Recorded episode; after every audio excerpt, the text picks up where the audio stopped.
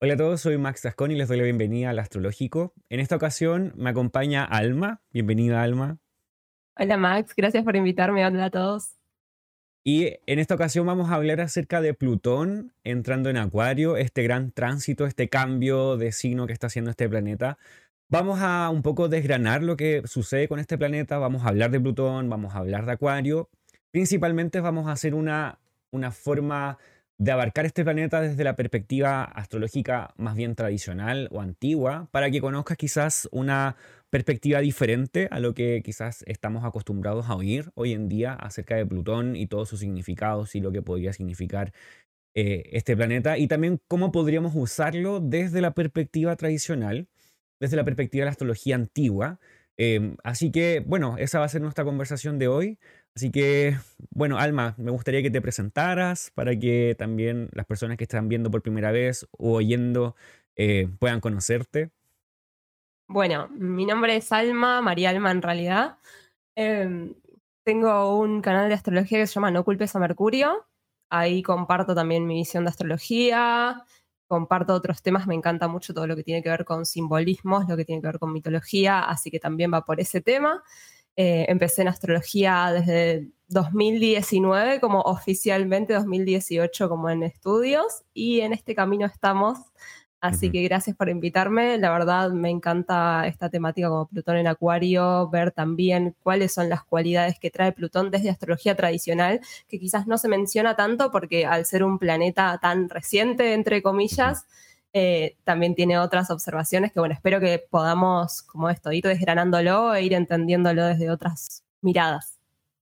Exacto, y ese, es nuestro propósito hoy día y es interesante eh, hablar de Plutón porque Plutón es un planeta que no fue descubierto hace más de 100 años, fue descubierto hace realmente poco, podríamos decir, en 1930.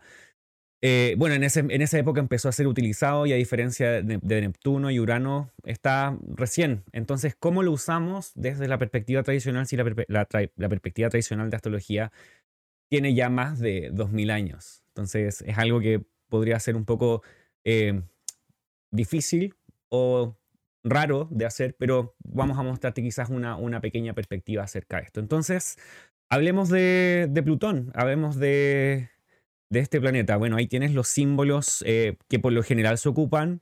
Todavía no hay un consenso mayor al respecto. Y esa es una, una temática importante acerca de Plutón, es que no todo lo que significa Plutón hay gran consenso dentro del ambiente astrológico, y te queremos contar eso también. No todos han pensado lo mismo, no todos eh, tienen los mismos significados para este planeta, entonces, pues lo primero que queremos decir con esto es que Plutón es todavía un planeta en cuestión, en, estudio y que necesita mucho estudio todavía eh, en, el tiempo. Entonces. sobre todo también, si pensamos como que los planetas tradicionales tienen tantos milenios de observación con respecto a estos planetas que son transpersonales o transaturninos también. Entonces son características que todavía están en evolución en algún punto. Bueno, y eso, eso es, interesante porque em, exactamente como tú dices, eh, 100 años o menos de 100 años no son quizás lo necesario para poder decir exactamente lo que significa un planeta por observación y también porque desde que se, desde que se descubrió Plutón eh, no ha habido suficiente tiempo para experimentarlo en, como en carne propia, podríamos decir. Ni siquiera ha dado una vuelta todavía completa al zodiaco desde que se, desde que se descubrió. Entonces, eso es también algo para tener en cuenta. Eh, bueno, ¿cuándo fue descubierto este planeta? ¿Sabemos cuándo fue descubierto? Sí, 18 de febrero de 1930 eh, lo, descubrió un astrónomo.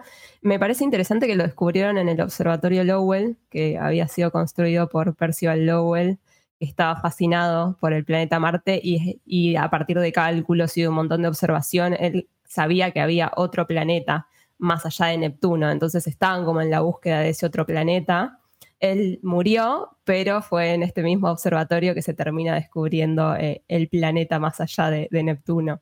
Bueno, respecto también de su nombre, cómo, cómo llegamos al planeta Plutón teniendo este nombre. Eh, es bastante interesante la historia. Eh, quizás no es, no es nuestro objetivo contar esa historia o detenernos mucho tiempo allí, pero realmente es porque una niña nombró a este planeta, una niña que estaba muy interesada en, los, en la mitología griega y romana. Entonces terminó nombrando a este planeta como, como Plutón, que también sería como el equivalente a Hades en la mitología griega. Em, y justamente el, descubrimiento de este planeta viene en un momento en que la astrología estaba viviendo una situación bastante particular dentro de Occidente. No, no, no tanto quizás en Oriente, donde la astrología védica o en India eh, tenía una, eh, bueno, nunca ha decaído, nunca ha perdido fuerza, sino que se ha mantenido en, ahí constantemente. Eh, en Occidente ha vivido la astrología bastantes ires y venires, ires y venires. Hay momentos en que se ha usado muchísimo, como en la época helenística. Eh, luego, con la irrupción del cristianismo dentro del Imperio Romano, la astrología empezó a dejar de ser usada o dejó de ser eh, vital para la eh, vivencia eh, común y corriente o cotidiana de la gente.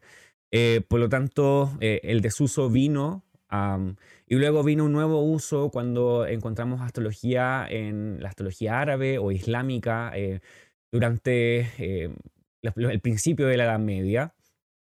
Y luego se empezó a desarrollar una nueva forma de astrología en, en Europa. y Luego tenemos el Renacimiento, toda esta época, la, astrología vivió nuevamente una nueva forma de ser ocupada, pero luego del Renacimiento, eh, estamos hablando de 1600, 1700, la astrología empezó a, a declinar en uso. Y esto es bastante interesante porque en cierta forma, cuando se descubrió Urano, cuando se descubrió Neptuno y luego Plutón, lo que pasó con la astrología es que empezó a tener una nueva una nueva vida, podríamos decir. Se empezó a levantar nuevamente, y, pero ya desde una perspectiva nueva. Y ahí se empezó a formar lo que podríamos decir como la nueva astrología o la astrología moderna. Sí, el causante de esto fue Alan Leo, para los que no lo sabían, que es el iniciador de toda esta situación. Es uno de los primeros astrólogos, muy impulsado también eh, por la sociedad teosófica, o sea, estaban en surgimiento todas estas escuelas también de ocultismo. Eh, y este astrólogo es el primero en hacer también la simplificación de la astrología, el, ABC de la astrología moderna, sería en algún punto. Eh, es una persona que estaba muy frustrada por la complejidad que traía la astrología y esta complejidad decía que terminaba siendo inaccesible para los estudiantes promedio. Entonces lo que hace es proponer una simplificación, que es la que todos conocemos actualmente, que es la de que signo, por ejemplo, Aries como primer signo de la rueda, se corresponde con la casa 1 y se corresponde con el planeta Marte, haciendo que estos tres significaciones se fundan prácticamente en una. También es el primero de los precursores de utilizar la astrología hacia eh, el entendimiento del carácter humano más que hacia eventos o situaciones o hacia lo predictivo, como se utilizaba también. Eh, incluso, bueno, seguía utilizándose mucho lo que era astrología mundana para entender situaciones eh, a nivel mundial. Y él lo enfoca hacia el carácter con un enfoque psicológico. Entonces, esto es lo que da también, incluso crea su propia escuela, que es la que da como este enfoque psicológico de la que tiene la astrología moderna que en cierta forma, como tú dices, eh, genera un, nuevo tipo de astrología que está un poco desconectado desde, desde la astrología antigua. Por eso, cuando se estudia astrología antigua y astrología moderna, no hay necesariamente un enlace tan directo, no es tan fácil hacer el enlace y muchas veces terminan contradiciéndose, porque eh, si bien la astrología moderna está directamente enfocada en la psicología, en el carácter de las personas y redefine todo el, esquema de la astrología, la astrología antigua también tiene esas particularidades, pero de otra manera. Que posiblemente como la astrología venía en desuso y se había perdido mucho de astrología y las fuentes que habían eh, disponibles al tiempo, pensando en los 1800, eh, fines del 1800 o inicios, 1700 también, eh, las, fuentes que estaban disponibles de astrología más antigua no, es, no eran tantas. Entonces, em, no eran tantas incluso como ahora, que hay, mucho más acceso, mucha más posibilidad de, entender qué pensaban los antiguos, a pesar de que todavía falta muchísimo. Em, por lo tanto, encontramos dos formas de hacer astrología bastante diferentes y el uso de estos tres planetas, primero Durano y Neptuno, que fueron los primeros en ser descubiertos, eh, luego Ceres, que también fue en esa época descubierto, pero que no se le prestó mucha atención, no, no sabría decir por qué no se le prestó tanta atención si realmente fue descubierto mucho antes. Y luego, en 1930, eh, el descubrimiento de Plutón, todo esto como en cierta forma levantó el uso de la astrología nuevamente, pero con una diferencia bastante grande al pasado, que ya la astrología no era parte del ambiente académico, ya no era parte del ambiente universitario, por esto mismo de, ser algo más bien esotérico y que del todo no calza con eh, el método científico, aunque no sé si estoy tan de acuerdo con eso. Eh, muchas veces sí es comprobable, desde la astrología tradicional puedes hacer un, un estudio completo de algo y posiblemente alguien también lo puede replicar, que tenga tu misma base de estudio y quizás va a ser muy similar. Pero eso es tema quizás para otro video respecto del método científico y la astrología. Eh, el tema es que eh, a pesar de que nació esta astrología diferente y estos tres planetas estaban allí, em, y en cierta forma todo se tuvo que modificar para que estos tres planetas pudieran tener parte dentro de la astrología, volvemos a tener la astrología tradicional eh, eh, hablando de historia presente o, una nueva forma de abarcarla, y estos tres planetas siguen estando allí. Entonces, ¿cómo, cómo, cómo nos unimos a, este, este momento histórico donde estos tres planetas están presentes, pero mucho más ligados a esta astrología antigua? Algo que mencionar respecto de la, gran diferencia que había entre estos dos grupos de planetas. Tenemos los planetas tradicionales que son los visibles. Esa es la principal característica de los planetas tradicionales, es que son visibles. Tú puedes mirar al cielo, por ejemplo, hace muy poquito o estos días está Venus conjunto a, Júpiter. Y salió las noticias, podía salir la noche y ver a estos dos planetas juntos, muy cerca de la Luna en algún momento. Eh, porque son visibles, entonces eh, eso hace que sea muy fácil, después de mucho estudio, de mucha observación, decir, bueno, estos planetas van a estar orientados hasta este lugar, van a hacer este viaje en el cielo, entonces, y en base a lo que estos planetas también eh, entregan en cuanto a lo que sucede en la Tierra, como un símbolo de lo que sucede en la Tierra, podemos hacer predicciones, o podemos decir cómo va a ser una persona, o cómo va a ser la vida de una persona. La gran diferencia es que estos otros tres planetas y todo lo que fue descubierto después no tienen esa cualidad de ser visibles. Entonces no, hay, no existe esa posibilidad de hacer este traqueo eh, a simple vista. Es necesario utilizar un, un, algún instrumento, tecnología moderna para poder, para poder hacerlo. También lo que sucede, ¿no? Es la situación de los otros son visibles y esa visibilidad es lo que permitió el estudio y la determinación de ciertos patrones y comportamientos. También el tiempo en el que se lo estudiaron. Ahora, siendo estos tres últimos planetas tan, o sea, primero que no son visibles, ¿no? Que los descubrimos a través de telescopios, tecnología, y además con el poco periodo de tiempo los atributos y las cualidades que tienen estos planetas empiezan a aparecer a través de las condiciones que estaban sucediendo en el mismo momento de forma sincrónica al descubrimiento. Entonces, por ejemplo, el contexto en el que nace o se descubre Plutón tiene que ver un poco con la, en, 1930, con todas las situaciones de guerras, en todas las situaciones también de eh, el psicoanálisis, la evolución que traía el psicoanálisis, también va a estar relacionado, por ejemplo, con la energía nuclear. Entonces, estas son algunas de las características que después van a terminar siendo atribuidas al planeta mismo. Claro, es muy coincidente también, por ejemplo, Urano, que fue descubierto en la época de las grandes independencias y revoluciones Em, Neptuno también tuvo sus cualidades al respecto de cuando fue descubierto. Em, y Plutón tiene estas que recién mencionabas acerca de la guerra. entonces, ¿cómo llegamos a los significados que tenemos ahora de estos planetas? Sobre todo de Plutón, de que es el que estamos eh, hablando. Pero ¿cómo significamos a este planeta desde la astrología tradicional? ¿Cómo podemos usar este planeta en astrología tradicional? Eh, lo primero es que, como ya mencionamos y dijimos, hay observación, hay eventos que suceden, Y esto no empezó directamente como vamos a hablar de Saturno en una carta natal en la historia, no. Empezó primero con observación, con eventos que pasaban en la Tierra que tenían que ver con posiblemente los cultivos, eh, también temas del clima. Y después todo se, transformó en algo que tiene que ver con los reyes, los reinos, cuándo atacar, cuándo eh, conseguir algo de otro reino o de otra ciudad. Y luego se transformó en algo más bien natal, y también después para poder elegir ciertos momentos propicios para hacer eh, ciertas cosas que alguien quería emprender.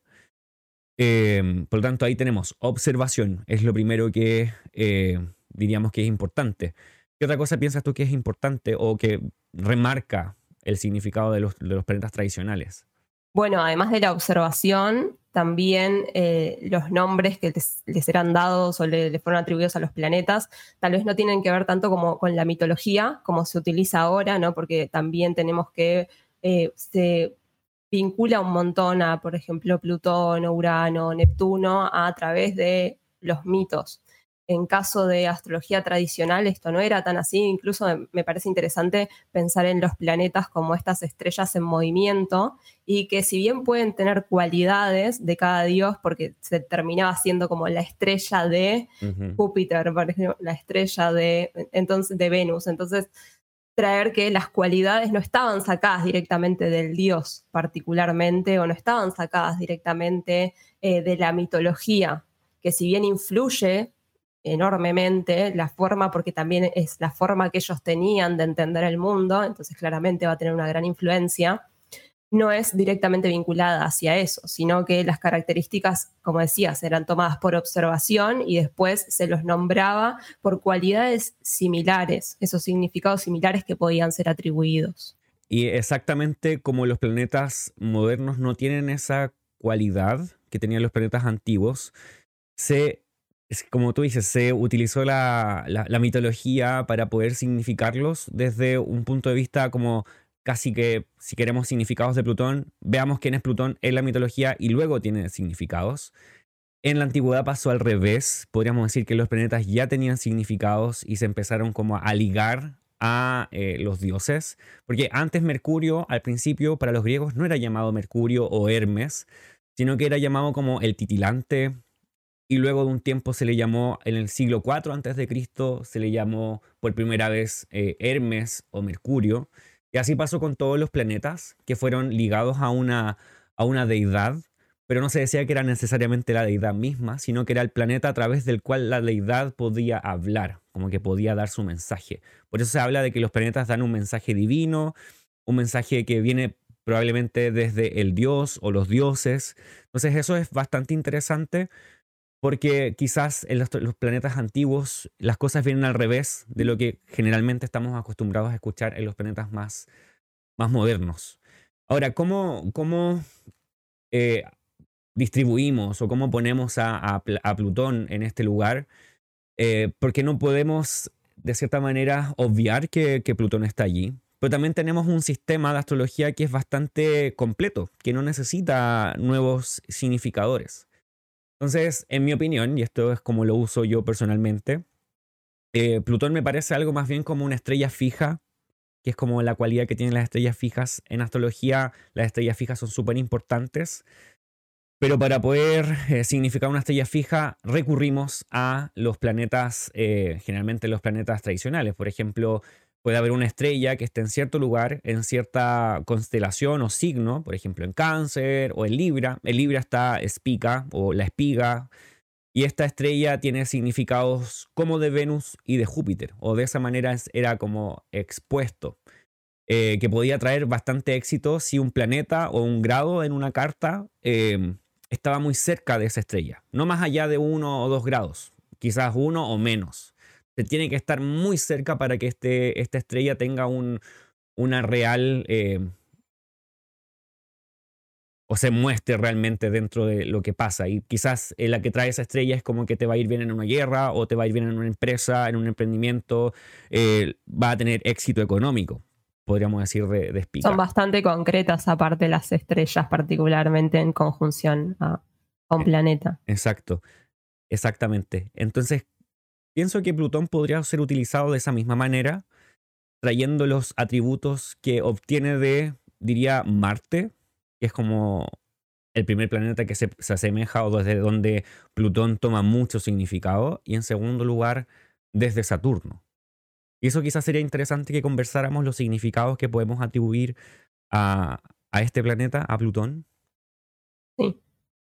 Eh, También em, la situación como Plutón, por ejemplo, yo lo tomo tal vez importancia por casas en la carta natal en lugar de la importancia de Plutón en el signo en el que se encuentra, porque al ser un planeta que, bueno, primero que su órbita es muy excéntrica, podríamos decir, ¿no? O sea, no es una órbita eh, muy común, es bastante amplia respecto a los demás y de la, de la elíptica queda como, con como diferencias. Entonces, de hecho ahí también...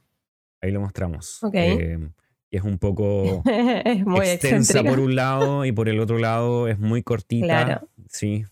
Y en momento está más cerca del Sol que, que el mismo Neptuno, de hecho. Tal cual. Esto lo que también va a dar es que no permanezca el mismo tiempo en cada signo en el que se encuentra, o sea, van a variar los años. Y al ser un, planeta que en astrología moderna se lo llama como transpersonal, va a tener muchas implicancias en lo colectivo, más que en lo personal. Entonces yo particularmente, por ejemplo, tomo a Plutón en la casa en la que se encuentre en la carta natal como para dar ciertas significaciones en ese espacio. Y a lo mismo que, que vos, cuando está en una conjunción muy pequeña o en un aspecto donde el orbe esté entre 0 a 3 grados, 4 grados, como para entender qué pasa con eso y, cómo juega alrededor de, ese planeta particular. Bueno, lo más común es escuchar hoy en día que Plutón tiene una relación muy importante con Escorpio, que es como el regente de este, de este signo. Y esta es una concepción tradicional o antigua de cómo los planetas se relacionan con los signos, que cada planeta tiene un domicilio o dos domicilios donde el planeta se siente como en su casa, donde actúa en completa comodidad. Y todos los planetas tienen asignados uno o dos dependiendo del planeta. En este caso, eh, Marte tiene asignado en la astrología antigua a Aries y también tiene asignado a Escorpio, que son donde Marte tiene domicilio.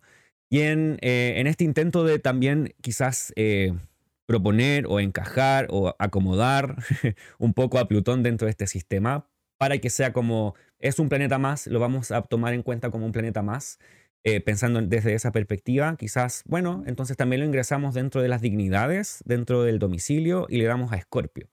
No todos estaban de acuerdo con esto, principalmente los astrólogos estadounidenses de la época proponían que estaba en Escorpio.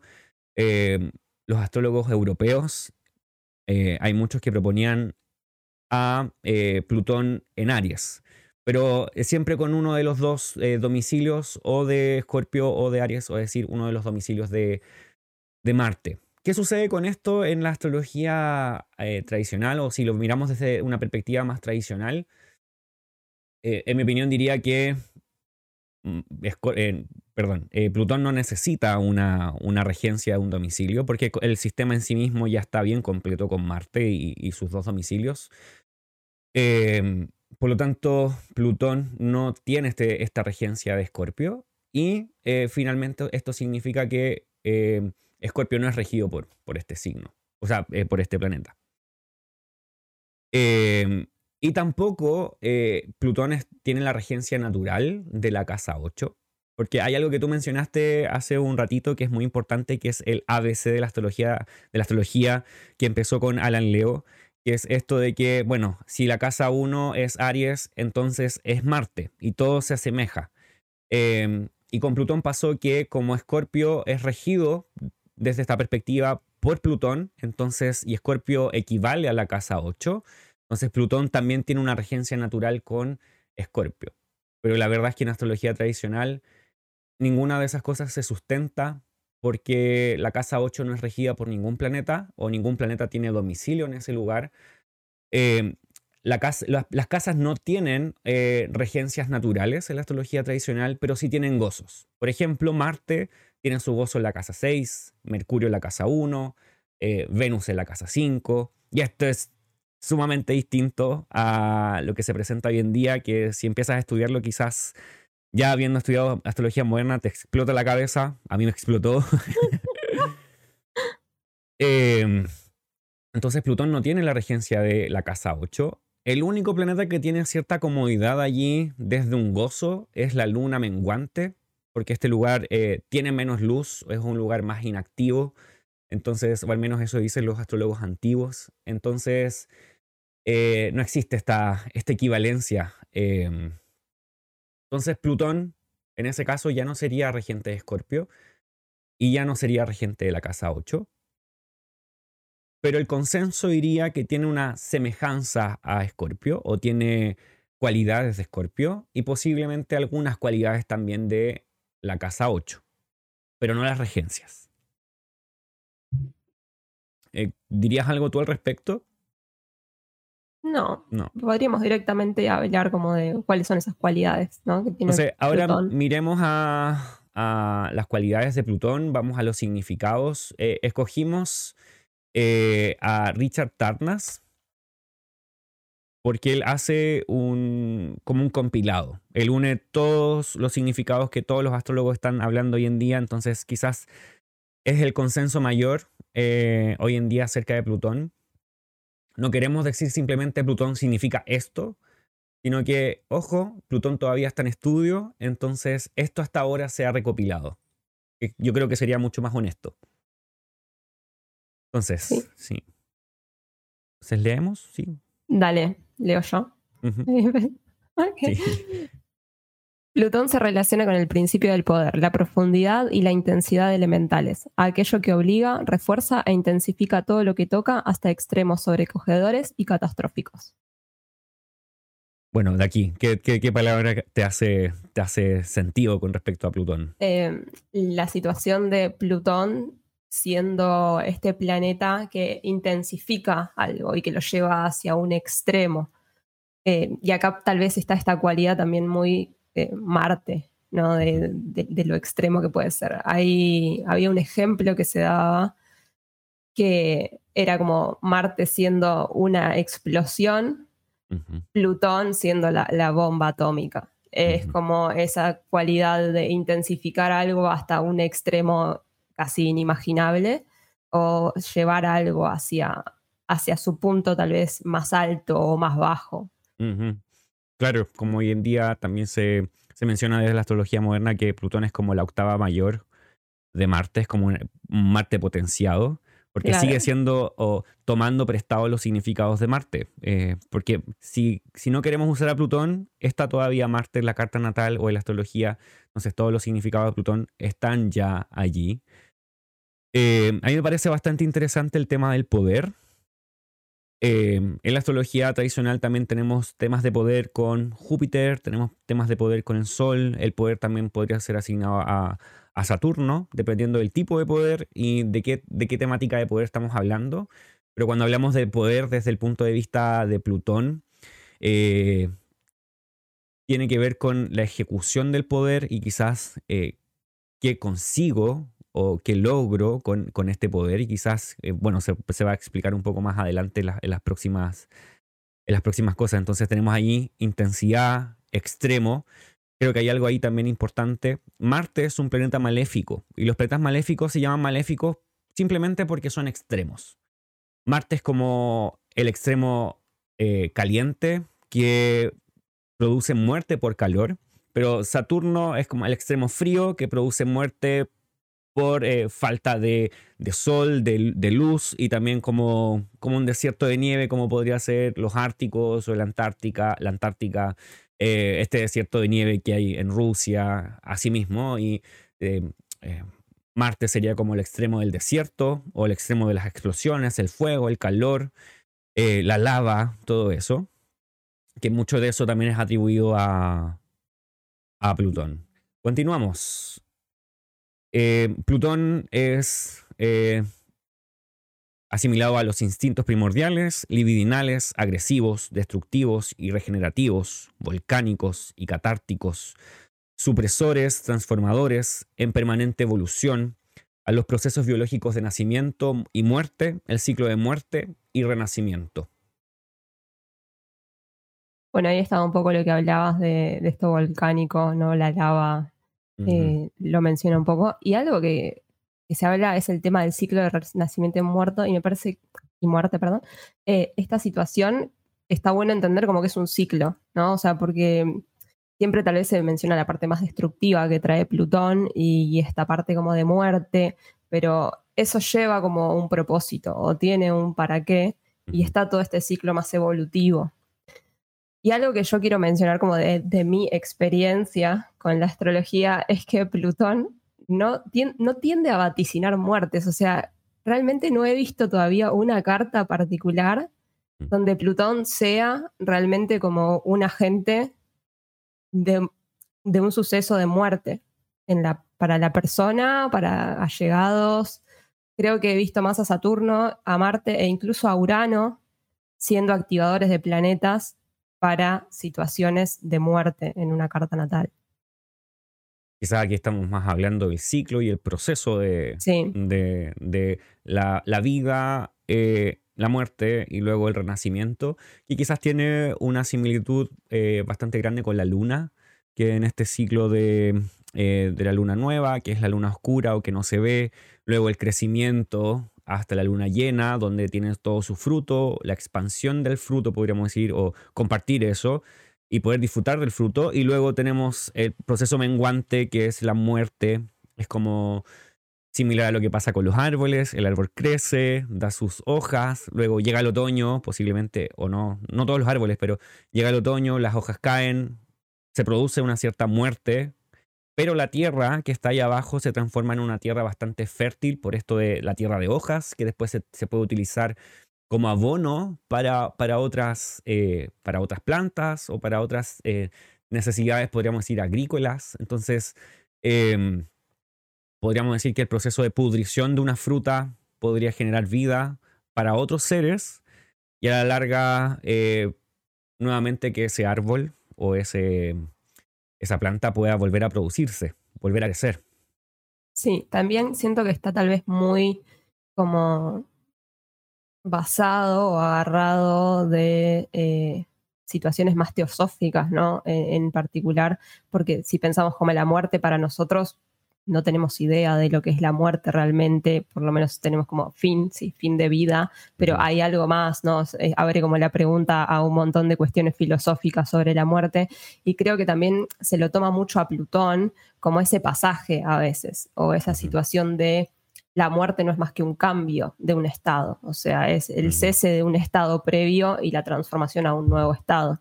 Entonces, creo que Plutón también representa como, o intenta englobar esta, situación de alquimia o, de cambio o de transmutación incluso de un estado a otro. Se habla bastante de Plutón eh, como asemejándolo al karma o a las situaciones de karma, quizás pensando como en el pasado, en otras vidas.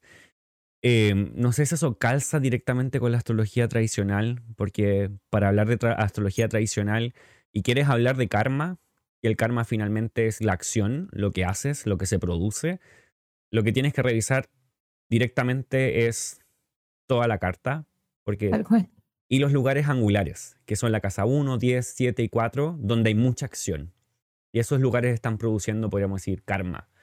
Eh, pero desde la astrología tradicional directamente eh, no tenemos eh, este, esta relación con quizás con las otras vidas, qué pasó antes, qué va a pasar después no se niega, eso, no es, eso es bastante diferente. Quizás si te acercas a la astrología védica, que también es en sus formas más tradicionales, ahí podrías encontrar directamente similitudes o semejanzas con temas de karma, porque la astrología védica está muy ligada a la filosofía de la religión hindú. Sí, igual también, eh, o sea, astrología védica tradicional está muy marcada por la carta siendo ya un sinónimo de karma, porque entendiendo que eh, es la carta entera, como a dónde vengo ahora, ¿no? O sea, cuál es mi accionar desde el momento y las situaciones que traigo del pasado generan como esto.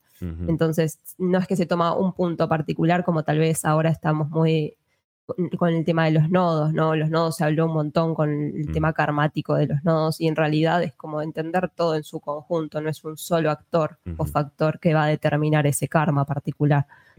Y bueno, esas son ideas que también en la época de Era Leo posiblemente se, se extrajeron un poco desde la astrología védica y se insertaron en la astrología moderna.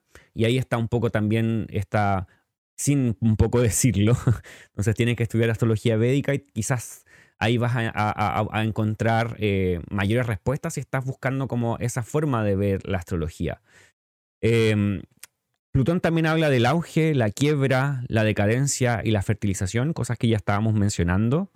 Eh, también violentas descargas catárticas de energías reprimidas, fuego purificador, situaciones extremas de vida o muerte.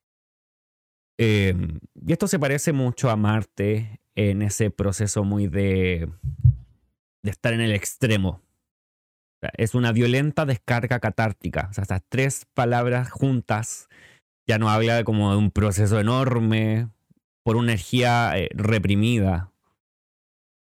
Sí, yo también escuché como de astrología moderna el tema de situaciones extremas de vida o muerte, que muchas veces tanto Plutón como al no ser un planeta visible a ojo desnudo, digamos, trae como situaciones más de impulsos inconscientes.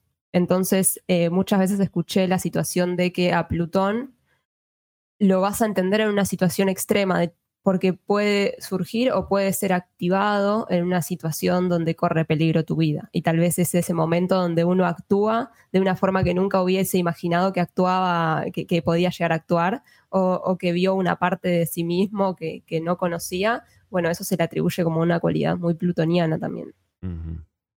Y esto de las energías reprimidas, eh, esto que estás guardando y que va a explotar afuera, es algo muy similar a Marte. Em,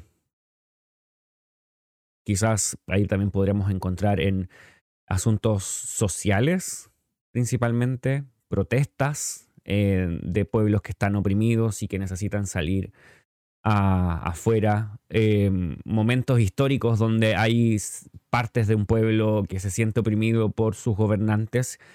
Plutón es muy asemejado a los monarcas, a la monarquía, a, a toda eh, organización o quizás grupo que tiene poder, un grupo muy reducido que tiene poder sobre una gran cantidad de personas, una gran masa. Y eh, situaciones plutonianas podrían ser cuando estos manejan un poco la situación para que eh, la masa les siga, teni- les siga en su juego, o podríamos decir en, su forma.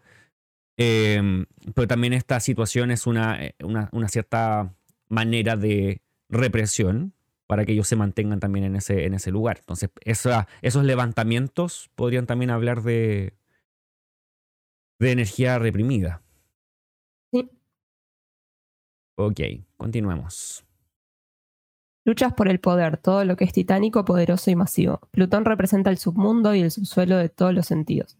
Elemental, geológico, instintivo, político, social, sexual, urbano, criminal, mitológico, demoníaco. Es lo oscuro, misterioso tabú y a menudo la terrorífica realidad que acecha bajo la superficie de las cosas. Ok, eh, Plutón es lo escondido. Sí, me gusta también que sea como en esta parte de- que habla como de lo elemental, lo geológico, está tal vez muy asociado a la significación que tenía Hades, ¿no? Que tenía Plutón en la antigüedad, como siendo también medio como el rey de, o el dios de los metales preciosos, de- del oro, por ser todo lo que se encuentra bajo tierra. Y el que, ten- el que tenía a cargo eh, como el submundo, este mundo que está eh, orientado a la gente, que- o sea, en el lugar donde están los muertos, eh, generalmente. Bueno, las luchas del poder también, eh, de lo que ya veníamos hablando. Em, sí. A ver, continuamos. Bajo el yo, las convenciones y el barniz de civilización, bajo la superficie de la Tierra, que periódicamente estalla con fuerza destructiva y transformadora, Plutón impulsa, quema, consume, transfigura, resucita. En términos míticos y religiosos, se asocia a todos los mitos de descenso y transformación, así como a todas las deidades de destrucción y regeneración. muerte y renacimiento. Dionisio, Hades, Perséfone, Pan, Medusa, Lilith, Inanna, Isis y Osiris. La diosa Volcán Pele, Quetzalcoatl, el poder de la serpiente, Kundalini, Shiva, Kali, También me hace pensar quizás en, el, en, la historia, eh, si lo quieres llevar mito o, leyenda o verdad, no es el tema, pero lo que pasa con, con Jesús cuando él está en la cruz, está crucificado y su padre o Dios le da la vuelta a la espalda y dice que eh, como que ya no está con él.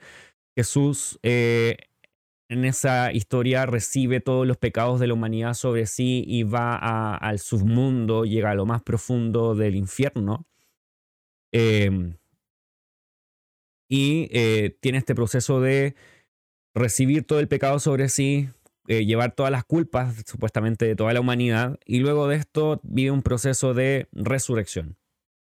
Como que él deja todo el pecado, le gana a la muerte en cierta forma y tiene eh, este momento donde aparece nuevamente, está vivo en carne y hueso o espíritu y eh, todos lo ven nuevamente. Hay una resurrección, como vuelve a la vida. Entonces, pareciera ser algo muy plutoniano desde la perspectiva de lo que estamos hablando ahora, estos términos como que es destruido Dios y nuevamente Dios resucita, pero esta muerte implica también como una limpieza, una purificación, em, no individual, sino que colectiva, podríamos decir, desde la perspectiva.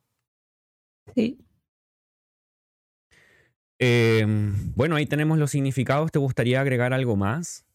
Sí, yo tengo además otro autor que se llama Evertin, que es interesante porque habla directamente de una correspondencia psicológica y de correspondencias sociológicas.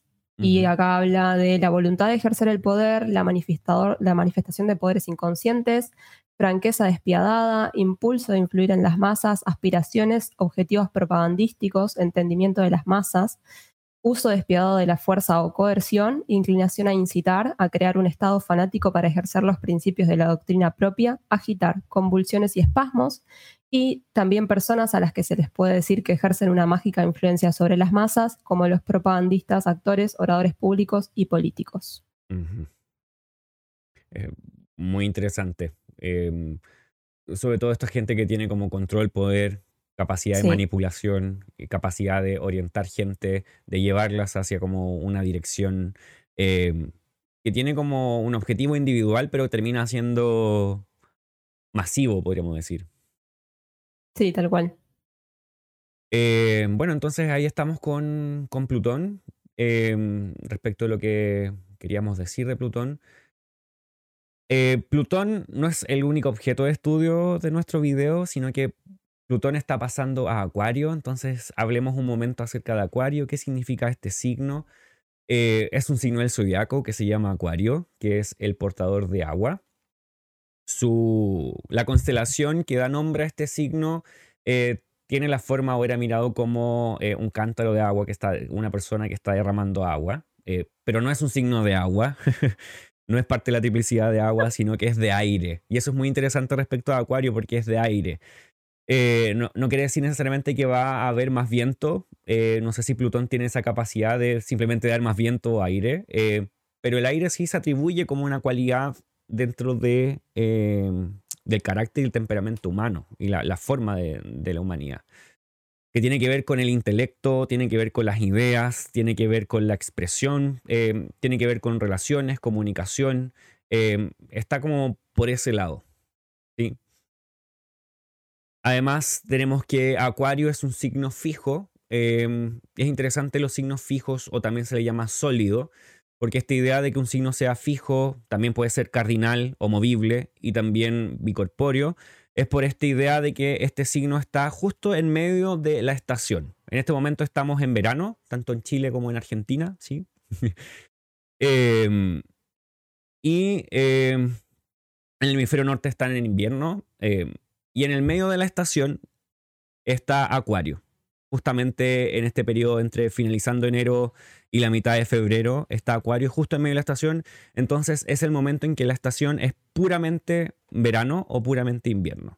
El inicio de la estación se da en diciembre, entonces ahí está el signo cardinal de Capricornio. y la finalización de, de, la estación está ahora en febrero y es el signo de Pisces, que es eh, bicorpóreo o que es mutable, que empieza a como a tener las cualidades de las dos eh, estaciones, de la, la, estación que está y la que viene. Empieza a sentir las dos cosas. Entonces, Acuario es fijo, está en el medio de la estación, por lo tanto también eso nos da un símbolo de lo que significa. Eh, es algo que es fijo, que, que, no claro, se sería mueve. también en algún punto empezar a, a, integrar, ¿no? Como la fijación del aire, podríamos uh -huh. decir en este punto. Entonces estaría como fijando, solidificando o concentrándose en ideas propias, en un plano mental, tal vez mucho más organizado, en una búsqueda de un razonamiento o uh -huh. de eh, también esta vinculación de ideas, pero con ideas muy sólidas uh -huh. sobre las cosas. Claro, quizás el, el, el, signo fijo, en este caso Acuario, no va a tener la capacidad de hacer cambios tan rápidos. O va a ser un poco, va a rehuir de los cambios, sino que va a intentar mantener su pensamiento. Eh, en este caso, el pensamiento o la forma que tiene Acuario habla de algo quizás más excéntrico, que es distinto, no es el pensamiento común, porque estamos hablando de eh, una de las formas que tiene el planeta Saturno. Saturno es regente de este, de este signo y Saturno nos da esas cualidades que tienen que ver con eh, la lejanía, el distanciamiento, eh, quizás no ser parte de, del grupo mayoritario, sino que sentir que estamos un poco más eh, distanciados. Por lo tanto, a, Acuario tiene también esas cualidades que provienen de Saturno que tienen que ver con la frialdad, con el distanciamiento, un poco la soledad. Eh, intentar ser o estar dentro quizás de un grupo, pero diferenciarte y ser terminar siendo muy, muy, muy, muy diferente. Eh, es lo que le otorga de alguna forma esta capacidad de desapegarse de una situación y ponerse como en punta más de observador. Uh -huh. ¿no? Eso también es lo que genera quizás que, que, estas ideas puedan ser tan sólidas. O sea, hay una gran capacidad de entendimiento de las situaciones, de observación de lo que sucede alrededor, porque de alguna manera estoy desapegado de, de lo tal vez como de, del calor o de la efusividad de, que puede provocar uh -huh. algo. Sí. Este lugar, eh, Acuario, también es masculino y diurno. Eso quiere decir que eh, es propenso a la acción, es más bien directo. Eh, no es femenino o nocturno, que es más bien receptivo, como los signos de agua y tierra, en este caso es de aire. Y esto también nos habla acerca de que es un temperamento. Si, si este signo rige tu personalidad, es un signo más bien sanguíneo que es expresivo, social, va hacia afuera, pero siempre en esta forma acuariana, que es más bien un poco diferente. Eh, y esto me parece curioso o me parece interesante hacerlo como en comparación con los otros signos de aire que tenemos a Géminis, que es bicorpóreo, eh, que es regido por Mercurio, que es súper... Eh, curioso, investigador, como que quiere nuevas ideas, va de una idea a otra posiblemente. Tenemos a Libra, que también es un signo de aire, en este caso es cardinal y también es regido por Venus, entonces posiblemente está esta idea de sociabilizar, iniciar nuevas relaciones, eh, comunicación con nuevas personas. Eh, en ese eje, más bien relacional, personas. Y finalmente tenemos a Acuario, que es regido por Saturno, entonces quizás son las ideas más pesadas eh, y eh, ideas más fijas, más sólidas, que tienen que ver más bien con la lógica, el razonamiento, más que con las relaciones directamente. Y quisiera por último agregar que este lugar eh, es donde el Sol tiene su exilio o su antítesis, eh, el Sol tiene su domicilio en Leo, en, Acuario se siente o está en el lugar contrario a su domicilio, por lo tanto esto le trae cierta dificultad al Sol para mostrar y hacer evidentes sus significados. ¿Te gustaría añadir algo acerca de Acuario? No, creo que marcaste bastante de las de las condiciones que tiene. Eh, quizás esta situación de, de, la dificultad del sol de expresarse ahí tiene que ver también con eh, a veces la situación de no poder tomar alguna posición de como de actor principal. No, no me gustaría de liderazgo porque siento que tiene una gran cualidad de liderazgo, pero desde un lugar que no es centrado en uno mismo, sino uh -huh. que tal vez se centra más en, una, en un ideal y se centran más en la lucha por esta cualidad diurna también de esos, de esos ideales, o sea, hay como esta obstinación hacia una idea particular. Entonces, si va a tomar como esta cualidad de, liderazgo o, este lugar donde uno brilla más, tiene que ser por algo, no es exactamente por uno. Y bueno, si juntamos estos dos significadores, tenemos a Plutón por un lado, tenemos a Acuario por el otro, ¿qué podríamos esperar esta ocasión que eh, Plutón está entrando en Acuario? Entonces esto lo vamos a hacer de dos maneras. Primero, ¿qué pasó antes en alguna otra ocasión cuando Plutón entró en Acuario? Bien, tenemos a Plutón la primera vez que estuvo, bueno, no la primera, no, pero desde que se descubrió, la tenemos en 1778 a 1798 hace bastante tiempo y también esto, ¿no? Son bastantes años. Tenemos 20 años donde Plutón va a estar en Acuario. Lo mismo va a pasar ahora. Vamos a tener 21 años de este planeta transitando Acuario. Los eventos tal vez que más se recuerdan de esa época y el que suelen tomar todos para la expresión es la Revolución Francesa y los derechos humanos. Eh, también se ha como agarrado el, esto de libertad, igualdad y fraternidad para esta situación de Plutón en este signo, pero también tendríamos otras cuestiones como el romanticismo, que me parece interesante porque es esta corriente artística que rompe con una tradición clasicista que se basa como en este conjunto de reglas ya prehechas y se busca la libertad auténtica que eso también me parece como muy acuariano, esta búsqueda de la libertad o del espacio, de, lo auténtico en uno, no lo particular de uno, más allá de lo que se espera. Eh, incluso lo pienso también, Plutón saliendo de Capricornio, habiendo dejado tal vez muy reglado ciertos asuntos o muy concentrado el poder de algunas cuestiones en esta ruptura con esas reglas. Después vamos a tener otras cuestiones como independencia de Estados Unidos, distintas revoluciones, desde Perú, Bolivia, Inglaterra, en Canadá, o sea, lo tenemos en un montón de lugares. Chile también. Eh, sí. Entonces van a estar todas estas situaciones donde hay como revuelta y donde también de alguna forma hay cosas que ya no se pueden soportar o no se pueden tolerar como se lo venía tolerando, ¿no? Es como que mm. llega a un punto de quiebre. Siento que mucho va a tener que ver también con la distribución del poder, porque Plutón concentra poder y habiendo pasado por Capricornio es como una gran concentración del poder en ciertas personas o en ciertas organizaciones que de pronto tal vez se rompe. Y es interesante esto que tú mencionas porque el poder, eh, quizás en, la primera ocasión o en la última ocasión que tenemos eh, más cercana a nosotros que tú mencionabas, cuando ocurrió todo esto de la Revolución Francesa, las independencias de, Norteamérica, de Sudamérica, eh, también generaron que no, se extinguió la monarquía, no podemos decir que dejó de existir y el mundo fue totalmente distinto.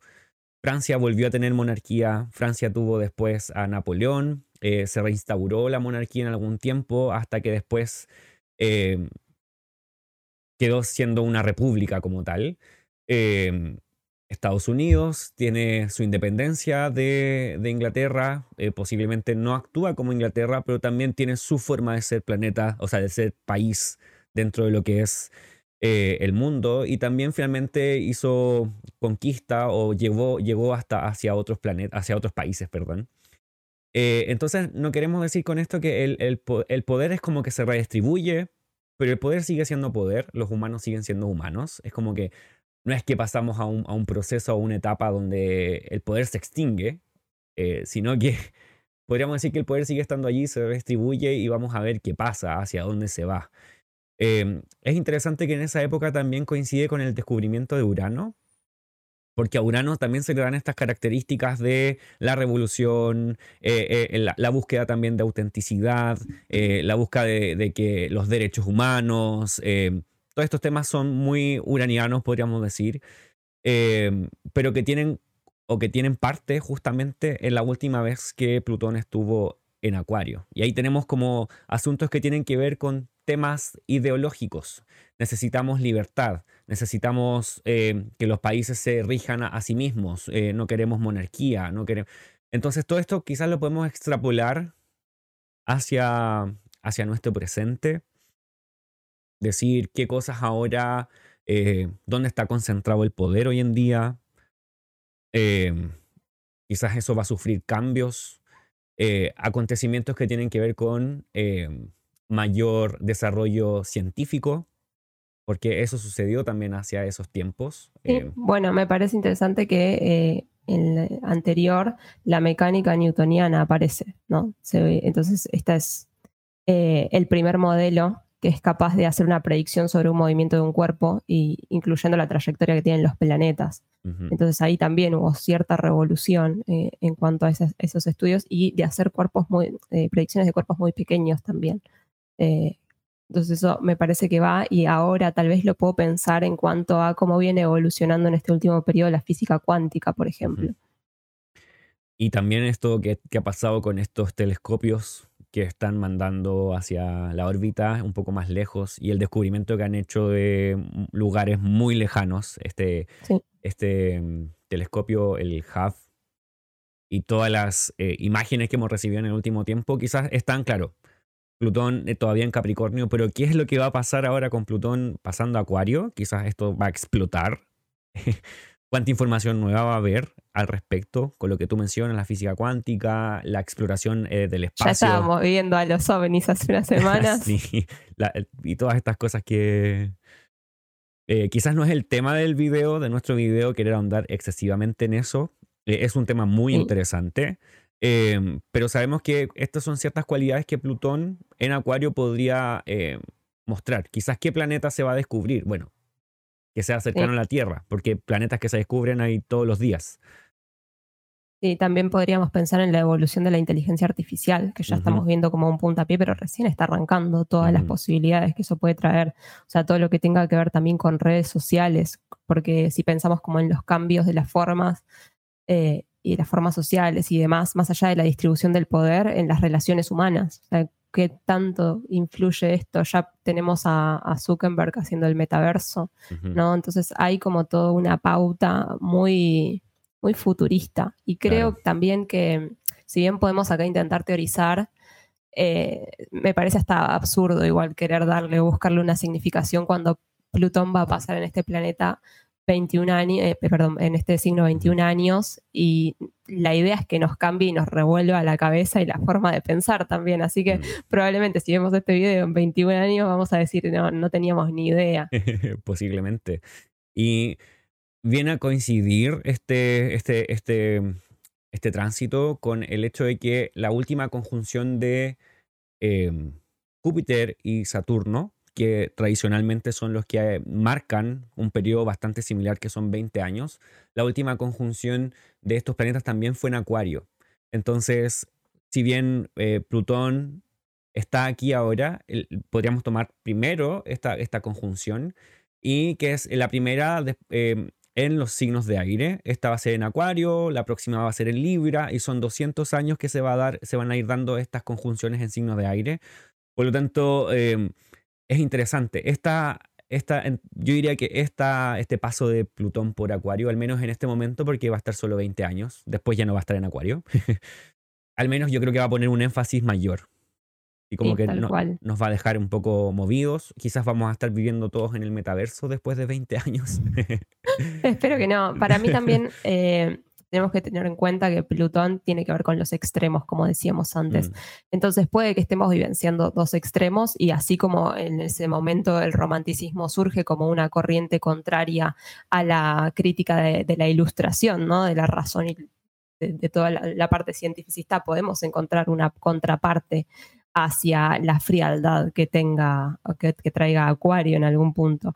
Y me parece interesante también ver que vamos a tener tal vez dos puntas bastante definidas en, algún, en algunas situaciones y que podemos estar yéndonos a dos extremos completamente opuestos o que uno se esté yendo a un extremo y haya otra parte hacia otro lado porque también no vamos a decir, ah, bueno, Plutón va a ser solamente todo esto, o tiene estas características y tampoco verle quizás el lado muy positivo o muy negativo, aunque puede tener de los dos lados, ¿no? Hasta qué punto va a ser positivo estar todos en el metaverso, por ejemplo, o la tergiversación que se puede estar viendo de la información, como ya estuvo pasando con, la, con el pasaje de Saturno en Acuario estos últimos años. Eh, bueno, también podríamos decir esto que Plutón ingresa a Acuario el 23 de marzo de este año, pero luego va a hacer una retrogradación, es decir, que va a volver sobre sus pasos y el primero de mayo va a regresar a Capricornio incluso. Entonces lo vamos a tener de nuevo eh, perdón, el primero de mayo empieza a retrogradar y el 11 de junio entra de nuevo en Capricornio, entonces va a estar eh, todavía volviendo como a ver cuáles son los últimos hilos que hay, que hay que tocar ahí y recién va a volver a entrar en Acuario en noviembre de 2024. O sea que ahora vamos a tener tal vez una primer punta hacia las significaciones que puede estar trayendo este planeta, pero esto se va a poner con más énfasis cuando vuelva a caminar sobre esos mismos grados en noviembre del 2024. Claro, y, es bastante interesante que haya como esta primera como puntita de, de, de Plutón pasando por Acuario Em, porque nos va a mostrar o nos podría dar como la idea de qué va a pasar después. O sea, si ponemos atención durante estos meses, que son tres meses, em, casi dos, casi es muy poco, pero si ponemos atención en, lo que suceda durante este mes y medio, eh, nos podría mostrar finalmente qué va a pasar en los próximos 20 años después de noviembre del 2024. Así que la invitación es también a poner ojo, atención a, estos meses respecto de, de Plutón considerando principalmente el área que va a estar Plutón transitando en tu propia carta natal. Entonces aquí vamos a, ahora vamos a ir mirando específicamente para cada ascendente qué lugar eh, Plutón va a ir eh, transitando y ahí vamos a ir diciendo más o menos las temáticas que podría estar eh, revelando un poco este, este planeta. Entonces... Sí, también tener en cuenta que si tenés algún planeta particular en Acuario o tal vez incluso en algún signo fijo como es Escorpio, como es Leo, em, como es Tauro, y, pueden llegar a ser algún aspecto más cerrado a Plutón, puede que haya otras temáticas también que estés atravesando y quizás incluso sientas con más fuerza este tránsito de Plutón, porque como decíamos, o sea, el tránsito son casi 20 años, entonces no es que todos los 20 años los vas a transitar padeciendo a Plutón en esa casa. Claro, pero eh, al menos es el área que vas a tener allí, allí tocando. Bueno, vamos, vamos con, con el primero. Eh, comenzamos con Acuario, que es el signo donde va a entrar eh, Plutón y es la primera casa o el ascendente para todos los que nacieron con el marcador de la hora en en Acuario. Acuario, en este caso, marcaría la casa 1. ¿Qué significa la casa 1? Primordialmente es la vida, podríamos decir. La persona, tu cuerpo. Es donde está tu encarnación. los astrólogos antiguos decían que este es el momento donde eh, estás completamente formado eh, como humano, donde se une lo que es eh, espíritu y lo que es carne o cuerpo y sale a la vida en este, en este planeta, totalmente. Entonces, hablaríamos de tu apariencia, hablaríamos de tu cuerpo, de la forma en que te expresas también, hablaríamos de tus enfermedades físicas, todo lo que tiene que ver con relación directamente contigo. Por eso se le llama la vida, es la persona. Entonces, ¿qué pasa con Plutón aquí? bueno, podríamos tal vez esperar cambios eh, en la imagen ¿no? personal tanto interna como externamente. O sea, yo siento que acá Plutón puede transitar esta casa como para traer mucha más conciencia de uno mismo, más conciencia del poder, ¿no? Si pensamos también mm. como en Plutón como el poder o del control, acá tal vez habría que resguardarse de las tendencias más controladoras de la personalidad con Plutón ingresando en esta casa y tal vez como como hilo yo pienso que deja acá Plutón la, búsqueda o la capacidad de conseguir mayor control en la vida de uno. O sea, ¿qué, tanto poder tengo yo sobre mi vida actualmente? ¿Cómo lo utilizo? Mm, reencontrarse de cara con, ese poder también. Como, como, son tantos años, no es, no es, un tránsito corto, no es tan fácil de medir, Pueden ser que también se muestre en varias ocasiones situaciones donde te sientas como reprimido, reprimida, con la necesidad de, eh, de estallar, de hacer cambios grandes, de dejar lo que estabas haciendo y empezar a hacer otra cosa, de no estar conforme quizás con tu cuerpo y querer transformarlo, querer transformar tu forma de, eh, de vestir, eh, de, de, expresión quizás después de estos 20 años, obviamente dejando al lado que uno después de 20 años ha envejecido, eh, también es una transformación grande que quizás después de 20 años eres realmente una persona totalmente diferente. Em, por lo que significa también Plutón, que es principalmente transformación. Y encuentro muy, muy particular este, este, el hecho de que haya poder y control, pero sobre ti es quizás cómo vas a utilizar el control, a quién vas a manipular. Eh, podría ser que también te dejes manipular. Em, también está esta, esta, esta, opción de entrar a hacer como el papel de receptor en cierta forma de manipulación de otros. Em, entonces ahí están quizás algunas de las posibilidades que tenemos para, para Plutón pasando por el ascendente, que es para los acuarios. Si pensamos en el ascendente en Capricornio, Acuario va a estar pasando, o sea, Plutón va a estar pasando por Acuario en su casa 2. Es la casa 2. En la astrología antigua era llamada eh, la puerta de Hades. Tiene algo similar quizás a Plutón, pero en significado no significan quizás nada lo mismo. Eh, y esta casa habla acerca de los recursos personales, acerca de cómo te ganas el dinero, cuál es la forma de obtener recursos y cuáles son tus recursos, si es que hay recursos, si es que no hay recursos. Em, entonces son los bienes movibles, eh, las inversiones y en algunas ocasiones también personas que son asistentes para ti. Entonces ahí tenemos a Plutón entrando en este lugar. Eh, yo pensaría acá como un cambio en temas de ingresos. Tal vez esos son momentos para replantearse eh, cómo genero dinero, si el dinero que genero, eh, desde dónde lo genero. Quizás si vamos como a esta situación de lo escondido que trae Plutón que puede sacar a la luz, es talentos latentes para generar recursos que no se habían tenido en cuenta hasta el momento, que se pasaron por alto. Yo pienso muchas veces en si lo pienso como en bienes, si pienso a Plutón, lo pienso como en la restauración de algo, porque siento que Plutón es como encontrar ese tesoro que otros pasaron por alto. Entonces, acá también puede hablar de eso.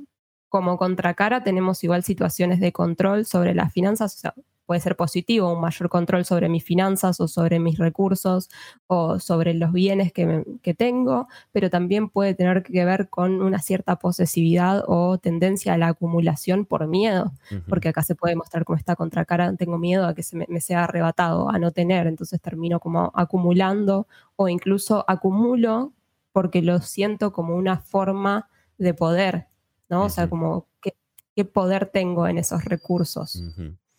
Quizás eh, esa sería una buena forma también de abarcar estos eh, tránsitos. Desde dónde consigo el poder en, cuanto a Acuario es, eh, al ascendente en Acuario es a través de, de, ti mismo, de tu propia persona. En este caso, como tú hablas, es el poder lo consigo a través de los recursos. Entonces, ¿cómo utilizo los recursos para sentir que tengo poder? Em, me parece muy interesante esto del miedo. Eh, muy similar a lo que ha pasado con, con Saturno. Saturno estuvo ya recorriendo la casa 2 para este momento de todos los que son ascendente en Capricornio. Entonces por ahí quizás develó eh, situaciones donde hay que ser responsable con el dinero, aprender a perder dinero, cómo utilizar los recursos. Todo eso pasó con Saturno allí. Saturno muestra los miedos y en este caso son como aprensiones del dinero. Y posiblemente Plutón viene un poco a, a repasar quizás eso, a, decir que sí, existen miedos y cómo quizás utilizarlos en cierta forma a tu favor o de provecho. Em, Saturno ya pasó por ahí, entonces em, quizás hay una replicación o es un, un, pequeño énfasis nuevamente en esto. Muy bien, tenemos el ascendente en Sagitario. Sagitario tiene Acuario en la casa 3, es el lugar 3 y Plutón transitando por allí. La casa 3 significa primordialmente los hermanos. Esta casa se llama eh, la diosa porque la luna tiene su gozo en este lugar. Entonces, los significados primordiales de esta casa, como te decía, son los hermanos, pero también podríamos hablar de viajes cortos, estudios que provienen desde el inicio. También hablamos del barrio y eh, parientes, que no son eh, los, los padres. Cualquier pariente que no son los padres. Eh, en astrología helenística en ocasiones también significa la madre, que podría eh, ver, un significado bastante diverso o distinto a lo que es la, astrología moderna. Eh, entonces tenemos ahí a Saturno, perdón, a Plutón entrando en, en la casa 3. ¿Qué podríamos decir acá? Yo pensaría como una transformación importante en cuanto a la relación o vínculo con hermanos, o tal vez a sacar a la luz situaciones del pasado que estaban ahí escondidas, como para cierta transformación o transmutación. Puede también que sea alguna situación donde mi hermano, mi hermana esté transitando una crisis o esté transitando ciertas transformaciones personales y uno sea como más acompañando eso. Em, en algún punto podría pensar también en la profundiza, en, profundizar en, no sé, en situaciones en mi barrio o en situaciones en lo, que es cercano a mí, o donde yo me tengo que involucrar más o donde necesito ser más partícipe de lo que pasa en mi entorno de alguna manera. Em, podría hablar, tal vez yo pienso que podría ser un buen momento para un trabajo de investigación, por ejemplo, también. Eh, todo lo que tiene que ver con estudios cortos o como conseguir información. Eh, algo muy Plutón en Acuario para mí va a ser como la información es poder en general, ¿no? No solamente la casa 3, entonces me parece que puede llegar por ahí. También como otro extremo que se podría mostrar es la búsqueda más secretiva, ¿no? De, que, tenga Plutón, como no quiero participar en ese entorno o, quiero pasar más desapercibido o necesito privacidad y no la tengo, por ejemplo. Podría ser que en el barrio em, ocurran cosas secretas eh, o tú estés, bueno, principalmente diría el barrio, los hermanos hacen cosas secretas, los hermanos cambian, eh, el barrio cambia, cambios que son largos, porque son prolongados, que no son eh, cambios que sean tan rápidos. No estamos hablando de cambios rápidos. Em, transformaciones bastante profundas. Estamos pensando en lo que significa Plutón y su tránsito tan largo. Em, esta, esta, transformación también podría venir por lados que tienen que ver con el tema ritual o con el tema espiritual, porque la casa 3 también significa algo así, como eh, tu, o tu conexión divina, pero más bien individual, más personal. Por eso es el gozo también de la luna, es una conexión con, un poco lo, divino. Eh, entonces también podría haber una transformación en este sentido, una transformación profunda. Eh, entonces no es tan solo los otros, sino que también podría haber como de cierta forma ciertas transformaciones para ti que tengan que ver con, con tu espiritualidad individual, personal, em, cotidiana, podríamos decir. Em, y también que a través de viajes cortos también haya que o, se vean ciertas transformaciones o tengas que hacer viajes que no quieres hacer por, por lo que significa Plutón también. La casa 3 también eh, habla de eso. Pasando el ascendente en Escorpio va a tener a Plutón transitando su casa 4. Así que ahí tenemos. La casa 4 se llama la casa subterránea. Esta casa habla acerca de los padres principalmente. También habla acerca del el hogar, la casa como la vivienda donde estás. También habla de eh, lo secreto, lo privado y lo oculto, lo, muy íntimo. Ahí tenemos los, principales significados de la casa 4. Tal vez acá podríamos pensar, bueno, cambios en todo lo que es el hogar, cambios tal vez en las relaciones con los padres en algún punto o cambios que están transitando los padres. Eh, siento que puede ser un año donde uno se aboque también como a investigar situaciones de la familia. Podría ser un buen momento para investigar el árbol familiar, por ejemplo, orígenes, la, raíz de, familiar. Eh, incluso puede que haya un creciente interés en estas situaciones quizás incluso, no sé, para comprender cuestiones que transitaban ancestros personales de la familia.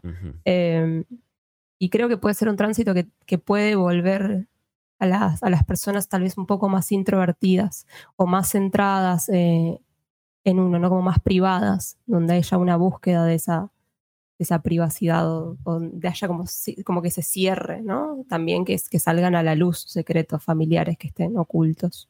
Claro, que si buscas, posiblemente vas a encontrar. Em, quizás encontrar también por qué razones eh, quieres eh, encontrar información que está allí oculta o muy íntima. Em, encuentro muy interesante esto de la transformación con la relación de los padres. Puede ser que ellos, como tú decías, se transformen, tengan momentos donde ellos eh, estén pasando situaciones que no son tan fáciles por, lo que significa Plutón. Eh, entonces, ¿cuál es tu relación con, ellos? ¿Cómo te involucras en cierta forma eh, o no te involucras? Eh, quizás estas transformaciones son también muy privadas de parte de ellos, que tú no logras ver, que con el tiempo quizás se pueden develar. Entonces, no es, quizás no es tan evidente y estos tránsitos no son tan, de Plutón no son tan evidentes ah, de una vez. pero al menos van a estar pasando allí, quizás hay, hay información que vas a obtener con el tiempo. Pasando al ascendente en Libra, tenemos al ascendente en Libra con Plutón transitando su casa 5, que es Acuario. La casa 5 se llama eh, la casa de la buena fortuna, es donde Venus tiene su gozo. Y esta casa significa primero los hijos, em, también habla acerca de la recreación, habla acerca de eh, el placer, eh, los pasatiempos eh, y también habla acerca del sexo y todo lo que es ligado a la sexualidad. Eh, entonces ahí tenemos a Plutón transitando. ¿Qué opinas? Para mí, bueno, en principio pensaría como en cambios en las relaciones con los hijos, para quienes tengan hijos, eh, podría ser también con niños en general. Em, imagino también que uno va a ser un factor tal vez decisivo o muy importante durante este periodo para situaciones posteriores con esos niños. Eh, acá tendría cuidado tal vez con relaciones complejas, ¿no? Con situaciones de posesividad o control. Eh, que incluso también lo pienso para relaciones, ¿no? Si pensamos como relaciones que no son comprometidas o personas que uno está tal vez conociendo, eh, pueden ser relaciones que me lleven a cierta fascinación o que, emocionalmente sean, se vuelvan muy intensas durante este periodo. O sea, uno puede estar viviendo tal vez vínculos muy intensos, muy fugaces quizás. Eh, entonces creo que puede darse también un, cambio o una modificación ahí. Y en temas que tengan que ver con la parte creativa o con la parte también artística, siento que se va a reflejar un gran cambio en la forma de expresión personal. Eh, eh, es bastante pues al respecto de, la exploración del placer y la sexualidad, quizás también va a ser un tiempo, o es un tiempo que se, donde te ves un poco, mm, la persona se ve revolucionada, podríamos decir, porque igual la casa 5 está en Acuario, podríamos decir que es regida por Saturno, porque tiende a ser quizás un poco más, más fría en este sentido. Y teniendo a Plutón pasando por allí, quizás también haga que las cosas se muevan bastante. Eh, y y es exactamente lo que tú decías, como esta situación de quizás la sugerencia es tener ojo respecto de eh, las relaciones que estás creando, principalmente por placer, por recreación. Quizás tu forma también de recrearte y de pasar tiempo a, solas o con amistades o con gente también se vea eh, transformada, la veas, lo veas de otra manera ya no te entretenga lo mismo que antes. Entonces, eso también podría ser un, cambio interesante para, para esta casa. Eh, si hablamos de Virgo, Virgo va a tener a Plutón pasando por su casa 6. La casa 6 se llama la casa de mala fortuna. Esta casa habla acerca de accidentes, malestares físicos, eh, lesiones. También habla acerca de las mascotas. Eh, en la antigüedad también hablaba acerca de la esclavitud. Eh, porque era un tema que estaba en la vida cotidiana de todo el mundo. Hoy en día principalmente habla acerca de trabajos, eh, trabajos laboriosos, eh, la cotidianidad del trabajo y también en relación con los compañeros de trabajo y enfermedades. Ahí tenemos la casa, la casa 6 me parece interesante tener a Plutón pasando por allí porque qué va a develar o qué va a mostrar respecto de la salud, porque si sabemos que Plutón habla acerca de cosas escondidas, quizás este, ah, eh, este tránsito va a mostrar algo que va, se va a prolongar respecto de la salud. Sí, yo creo que pueden darse como dos situaciones bastante particulares e incluso pueden darse en el mismo periodo, no por, por, la longitud pero pienso que podría ser alguna situación o alguna condición física que no se haya atendido o que no se haya tratado hasta el momento, que llegue como a un punto crítico, ¿no? A un punto explosivo donde sea necesario comprometerse con eso y la otra es la parte regenerativa que tiene Plutón. Entonces, tal vez si uno viene también de un tratamiento de muchos años o viene como ya comprometido con su salud, con, con distintos aspectos también pienso de la salud, ¿no? Va a traer esta parte más de regeneración. Entonces, creo que lo importante tal vez es el compromiso con la propia salud y cuánto eh, me voy a poner en control, si volvemos como a esta parte más plutoniana, de mi cuerpo y de lo que me pasa y de cómo me siento o de mis hábitos también, ¿no? De mis hábitos cotidianos que respalden eso. Y es algo que posiblemente ya eh, las personas con ascendente en Virgo se han dado cuenta con el tránsito de Saturno por este lugar. La salud es importante y con este momento de Plutón hacia allá, eh, quizás es algo que va a haber que poner atención, no tan solo por ahora, sino por, por bastante tiempo. Eh, también pienso en las relaciones laborales o si hay personas trabajando para ti, eh, cómo eso también se va a volver un poco quizás eh, tirante respecto al respecto por este Plutón allí. Em, sobre todo si hay planetas en esta casa, quizás em, podría haber una relación compleja respecto de, estas personas. Yo pienso que acá hay como periodos que se pueden dar de mucha tensión y tal vez siento que si uno estuvo tapando cosas o empieza a tapar cosas como a nivel laboral de ciertas frustraciones laborales, eh, llega un punto que va a ser también crítico en este sentido. Entonces, tal vez uno se puede sentir obligado a encontrar otro trabajo que sea más acorde, tal vez a, lo que uno está realmente deseando o buscando. Siento que pueden darse también ciertas luchas de poder. Eh, y también algo que podría ser es que uno tome más poder en el área laboral o necesite ocupar un cargo de mayor poder o ostentar mayor poder en esa área. Interesante. Me parece también un, buen periodo para todos los trabajos que tengan que ver más con una línea psicológica o de nuevo acá también con la investigación o trabajos que sean secretos, ¿no? que, no pueda, que uno no pueda divulgarlos. Y quizás eso es más común de lo que uno espera. No, no todos los trabajos y las cosas que hacen las personas uno las sabe. Por lo tanto, quizás si esa es tu área o ese es el, área, el, rubro que buscas, quizás sea un, punto, un tiempo que sea bastante eh, factible durante este tiempo. ¿Algo más que añadir acerca de Virgo? ¿No? Entonces, no, creo que Perfecto. Entonces pasamos a, a, Leo. Leo, el ascendente Leo, va a tener a Plutón pasando por su casa 7 Interesante nuevamente porque Saturno acaba de pasar por la casa 7 en este caso, em, mostrando su forma en esta casa. Y ahora tenemos a Plutón pasando por el, ascendente, en la casa 7 del, ascendente Leo.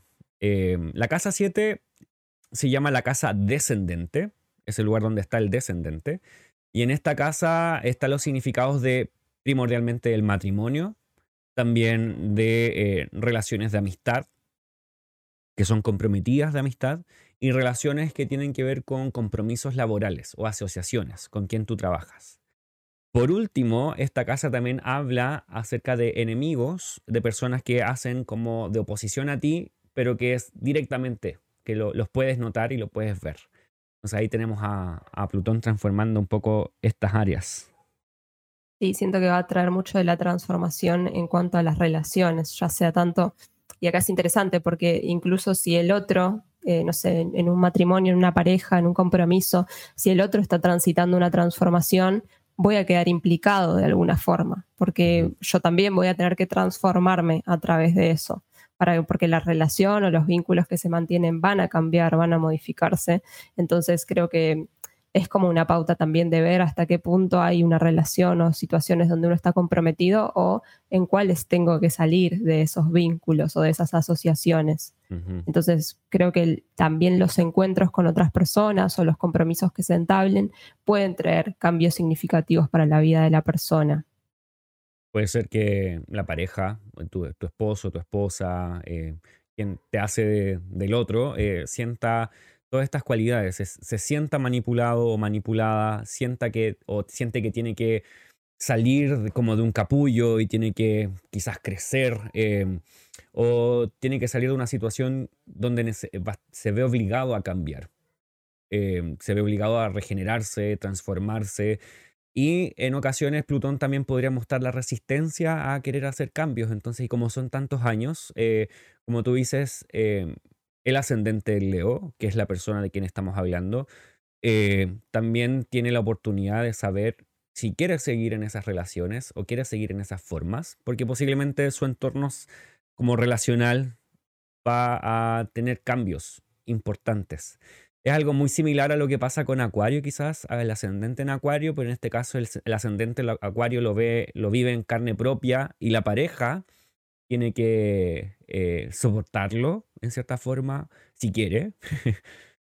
Eh, y por otro lado, en, este caso, el ascendente Leo lo ve directamente en la pareja, eh, el cambio, y por eso repercute también en, en sí. Sí, siento que también es importante como ver, porque acá tal vez o la pareja o uno en cuanto a la pareja se obsesione ¿no? con ciertas situaciones o estén estas temáticas como de control o de posesión en algún punto. Y por otro lado, tal vez algo que no mencionamos es el tema de los enemigos más visibles. Eh, entonces, acá evitaría tal vez de caer en estas luchas de poder o caer en estas luchas más destructivas, porque también siento que al otro no le va a importar sacar cualquier tipo de táctica o sacarte mm. todos los trapos sucios para que, para que se vean. Mm. La pregunta es, ¿podremos salir de eso? ¿O lo podremos evitar? o sea, los ascendentes Leo. sí, sí, sí. sí. Ok, eh, pasemos al siguiente. Tenemos el ascendente en cáncer que tiene a Plutón transitando su casa 8. Eh, la casa 8 se llama en astrología antigua la casa inactiva. Eh, y esta casa significa principalmente eh, fallecimientos, partidas, eh, por lo mismo significa herencias. Y en esta casa también encontramos por casas derivadas lo que tiene que ver con los recursos de la pareja. La pareja es la casa 7 y los recursos de la pareja son la casa 8. Por lo tanto, esta casa también se le, atribuye y se usa mucho respecto a eso. Em, y por lo tanto recursos de otros, recursos que no son los propios. La casa 2 son los recursos propios, la casa 8 los recursos que son, que son de otros. Entonces ahí tenemos a, Plutón transitando. Sí, bueno, acá pueden haberse dado también cambios eh, o haya una dinámica que tenga que ver con una herencia, o sea, puede darse alguna situación particular eh, algún fallecimiento, situaciones que salgan a la luz, eh, tal vez luchas en, torno a esa herencia, no sé, puede darse como una temática ahí. creo que, bueno, también si lo pensamos como en estas derivadas, se puede afectar directamente a las posesiones, sobre todo de la pareja, ¿no? De, de un asociado que también directamente afectarán a uno si estamos eh, en cuanto en esa asociación. Siento que no es un buen momento para todo lo que tenga que implicar una deuda, por ejemplo, porque la deuda me deja bajo el control de un otro. Entonces ahí es interesante como también quizás sea momento para cerrar o terminar un ciclo de endeudamiento porque si vemos la cualidad más positiva de Plutón podría llegar a venir por ese lado. Y, es importante lo que mencionas porque la casa 8, dentro de la estructura que tiene la carta natal, la casa 8 queda en un lugar donde el ascendente, que somos nosotros o es la persona misma, queda en un lugar donde no tiene agencia, no puede actuar, no puede hacer nada respecto a eso. Son cosas que quedan fuera de su área de acción. Hay, hay varias casas que quedan en este lugar, que son la 8, la 6, la 2 y la, la 12, pero principalmente eh, la 6, la 12 y la 8 quedan como en, esta, en este, como en el punto ciego, que el, el, el, nativo, nosotros no podemos actuar. Entonces quedan en las manos de otro. Entonces sería como una segunda o un énfasis, podríamos decir, eh, eh, bastante como un énfasis muy enfático, podríamos decir, siendo muy redundante. Y, ahí está quizás la relación que tiene también o cómo se ha, tomado eh, significados de esta casa, la casa 8 para Plutón, eh, que tiene que ver con recursos o, situaciones que tienen que ver con otros que están escondidas o con recursos, con dineros, donde nosotros no tenemos tanta acción, por lo tanto tenemos que en cierta forma sufrirlo, vivirlo, sin poder hacer mm. mucho. Sí, pienso también algo que tal vez ya mencionamos con el tema de la muerte, eh, que acá puedan aparecer situaciones donde uno tenga que lidiar ¿no? con el duelo de algo. Eh, también pienso como en la muerte como una temática en general podría llegar a aparecer como cierta fobia o haya una necesidad de transformar como esos miedos o esas fobias que se tienen al, tema. Una muerte que se va a sentir por lo menos por 20 años. Complicado. Complicado, sí. Ya. Sigamos. Eh, el ascendente en Géminis. El ascendente en Géminis va a tener a Plutón eh, pasando, transitando su casa 9, que es Acuario. La casa 9 significa, bueno, primero se llama eh, la casa Dios o la casa de Dios y habla principalmente de temas que, que son ligados a la espiritualidad, a las creencias, a la religión, a las autoridades religiosas. También hablamos de filosofía, de todo lo que es místico. En este caso también entra la astrología, como eh, encontrando su significado aquí en la casa 9. También hablamos de estudios superiores, estudios em, universitarios. Y también esta casa habla acerca eh, de viajes, eh, viajes al extranjero. Esta casa también habla del extranjero y quizás aventuras y peregrinaciones fuera de tu país. Entonces ahí tenemos a Plutón transitando? Bueno, acá podría pasarte alguna situación de, eh, de un viaje largo o incluso asentarse tal vez en el extranjero, pero con algunas idas y vueltas o alguna situación inestable durante el periodo. Eh, incluso podría ser una transformación de los estudios, estudios superiores, ¿no? O ganas que aparezcan de indagar en temáticas que antes no se habían tenido en cuenta. Mm. Eh, las ideologías, o sea, y acá podría ser un extremo en ciertas ideologías, sobre todo porque tenemos a Acuario, ¿no? Pensar en los ideales como más asentados, así que habría que tener cuidado con los fanatismos sobre las temáticas y también acá con personas que, que quieran tal vez como no sé si tergiversar la información o apropiarse de ciertas cuestiones como para ganar control sobre la ideología personal pienso en, también quizás eh, un rasgo positivo que tendría como esta, este, esta búsqueda de lo profundo o esta búsqueda como casi obsesiva, que es quizás encontrar información nueva. Siempre las investigaciones, sobre todo con respecto a astrología, son necesarias. Eh, me imagino como descubriendo cosas que nadie sabía, pero quizás que no se van a mostrar al público en general, porque es también Plutón. No, no, no sé si quiere eh, mostrar todo lo que está sucediendo, pero son descubrimientos quizás eh, importantes. Eh, quizás se puede investigar algún tema o alguna situación, como también se hablaba acerca de la casa 3 cuando hablamos de, em, de Sagitario, ¿no? De Sagitario, en este caso con Géminis, la casa 9 eh, también podría haber como algo positivo dentro de esto que podría parecer también obsesivo si pensamos en una investigación, en estudios más profundos, en estudios superiores. Eh, Plutón nos muestra eso como su capacidad de transformar algo que aparentemente eh, es bueno en una obsesión que puede terminar siendo em, finalmente una situación bastante desventajosa para quien lo vive. Sí, también pienso en transformaciones en un viaje, ¿no? Como un viaje mucho más espiritual o embarcarse eh, en un viaje que me ayude como a entender otros puntos o a ampliar la filosofía, lo que, lo que considero como una filosofía de vida. Exacto. Ok, entonces tenemos con el ascendente en, en Géminis, ¿sí? Pasamos al ascendente en Tauro, que va a tener a Plutón pasando por su casa 10. La casa 10 se llama el medio cielo. Eh, esta casa habla primeramente acerca de la ocupación, la carrera, la profesión a que nos dedicamos eh, y también es la casa de la praxis o de la práctica, la acción. Entonces ahí tenemos a Plutón transitando y también quizás es de los cambios más visibles dentro de, si hablamos de cambios y transformaciones, tenemos la casa 1, la casa 4, la casa 7. Y luego de la 1 tenemos la 10. Em, entonces son transformaciones que podrían ser bastante más dentro del rango, o si hacemos como un ranking de quién podría haber más transformaciones, quizás son los ascendentes en Tauro, luego de los ascendentes en, en Acuario, en rango de angularidad. Entonces, eh, ¿qué podríamos decir de estos cambios?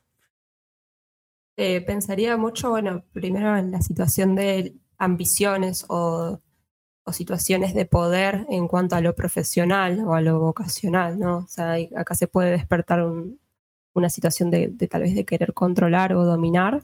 La búsqueda también podría pensar del, éxito personal.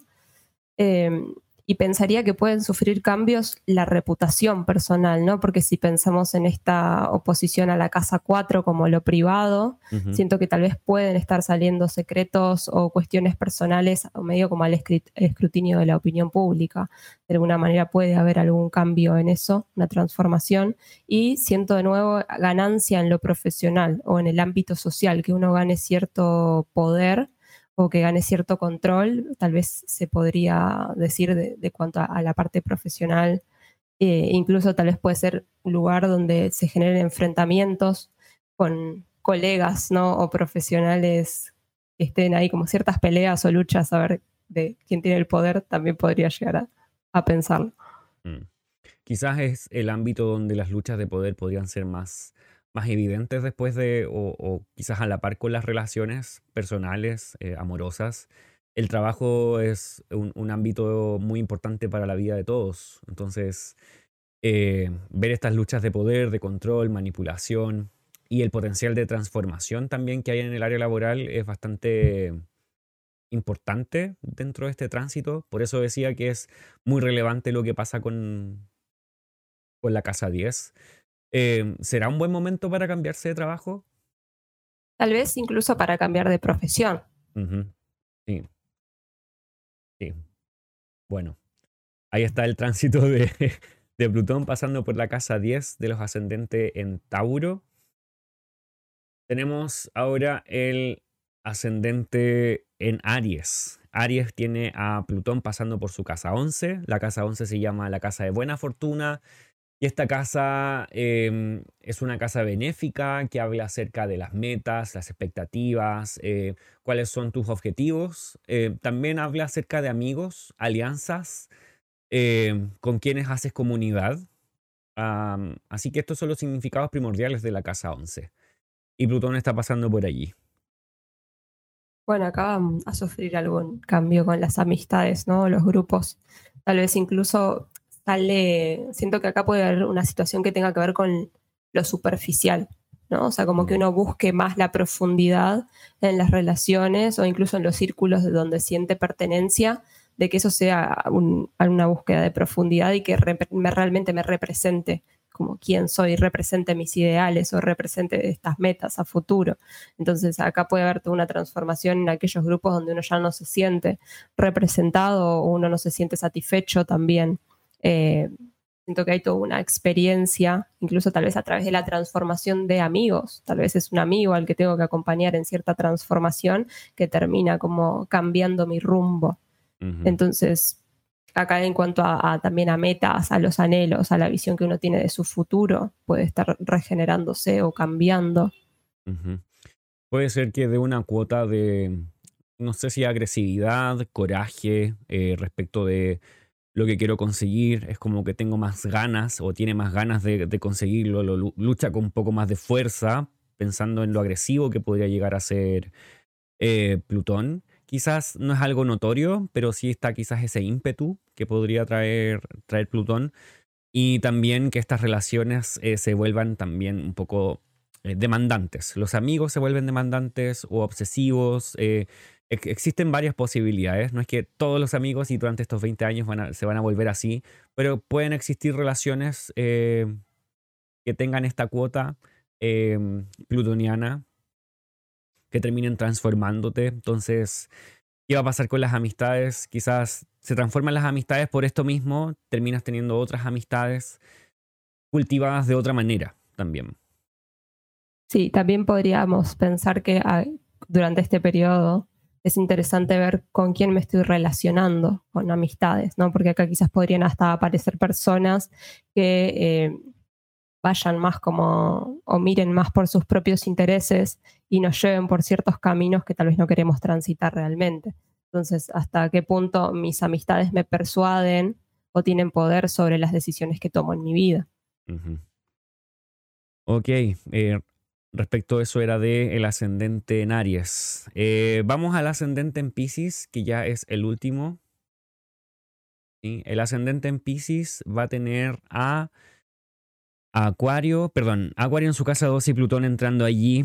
Eh, la casa 12 significa, em, estamos hablando en esta casa acerca del distanciamiento, acerca de la soledad. Esta casa se llama casa de mal espíritu y esto habla acerca también de situaciones de ansiedad quizás y de eh, privamiento eh, de libertad. A veces habla de hospitalizaciones y prisiones. Así que ahí tenemos a Plutón. Quizás este tránsito es eh, pensando en Plutón y hacia dónde va es quizás en conjunto con la casa 6 eh, son como los más desafiantes. Es una palabra correcta. Sí, yo creo que podría ser tal vez em, un periodo de retiro o búsqueda de, de, estar aislado por momentos eh, o, una necesidad como de, estar en soledad. Yo creo que igual está bueno como mantener, si hay esta situación, mantener contacto con el mundo exterior, ¿no? Eh, y, puede ser situaciones tal vez donde uno se, se, enfoque mucho, se aboque mucho a un crecimiento espiritual o a un crecimiento interno confrontando partes personales que no estaban a la vista o confrontando aspectos de la vida personal que, no habían sido tenidos en cuenta hasta el momento. Eh, si pensamos como en la parte como de enemigos ocultos, yo creo que más, más enemigo oculto que nosotros mismos no tenemos. Entonces vas a confrontar tal vez incluso con esas partes o llevando a transformar esas partes de uno que no permiten un avance o que no permiten que, que uno pueda ir a por lo que desea o pueda tomar ese control o ese poder sobre sí. Y al menos em, en esta ocasión, que va a ser un mes y medio que va a estar Plutón transitando la casa 12 de los ascendentes en Pisces. Y el Tres meses sería. El 2024, también cuando ya entre. Saturno todavía va a estar pasando por la casa 1 de los ascendentes en Pisces. Quizás sea el momento más eh, agitado al respecto, porque Saturno, que es significador principal dentro de la astrología tradicional, es quien está pasando por la, por la casa 1, que es regente también de la casa 12 de los ascendentes eh, en Pisces. Entonces, estas cosas sí o sí se van a hacer evidentes porque Saturno también las trae y Plutón quizás por, por debajo las podría estar revolviendo, todo lo que es oculto, privado y todas estas compulsiones, podríamos decir. Eh, en cierta forma, van a ser, al menos por este tiempo que Plutón esté por allí en Acuario, van a ser posibles de quizás sacar a la luz por este Saturno pasando por la 1. Em, quizás, y la, sugerencia es buscar eh, formas donde puedas, em, si, bien es bueno tener soledad, eh, quizás autoimpuestas en, ciertas situaciones, si es posible también buscar el contacto con otros, mayormente como una forma de remediar esa quizás tendencia irrevocable que vas a sentir de querer alejarte. Em, cómo em, enfrentar eso, ya sabiendo que eso va a estar allí, porque Plutón va a estar transitando este lugar. Eh, y esto, es, esto de que hacemos con la astrología es un poco para eh, prevenir o prever, en realidad, porque no podemos cambiar, em, desde la perspectiva astrológica, no podemos cambiar el futuro, pero sí podemos cambiar eh, nuestra perspectiva y por sobre todo nuestra actitud al enfrentar las situaciones. Em, porque en, ocasiones cuando vivimos situaciones hay veces que nos cuesta mucho aceptarlas y nos cuesta mucho como sobrellevarlas y nos demoramos un tiempo, quizás pensamos en un mes, dos meses, tres meses. Imagina terminar una relación. No es que cuando termines una relación al mes ya estás recuperado y vas a, vas a estar súper bien. Esto puede tomar más tiempo en ocasiones. Em, con la astrología a veces podríamos prever, bueno, podría haber un, corte en tu relación. ¿Cómo afrontarías? No queremos decir que va a pasar sí o sí, pero ¿cómo afrontarías el hecho de que la relación termine? ¿Cómo me armo? ¿Cómo, ¿Qué actitud tomo? Eh, ¿Va a doler? Sí. La, situación va a pasar? Sí. ¿Se va a sufrir? Sí. Lo único que cambiamos con la astrología es nuestra actitud cómo lo vivimos. Ah, ya sé que voy a querer estar eh, alejado del resto, entonces, ¿qué, situaciones busco para que eh, el otro no se aleje tanto de mí o poder estar con otros? Eh, o ya sé que el dinero, eh, pensando en la casa 2, eh, va a ser un tema muy importante. Bueno, ¿cómo trato de, de hacerlo como algo vivible y no sufrir respecto del dinero o el, miedo que podría causar el dinero?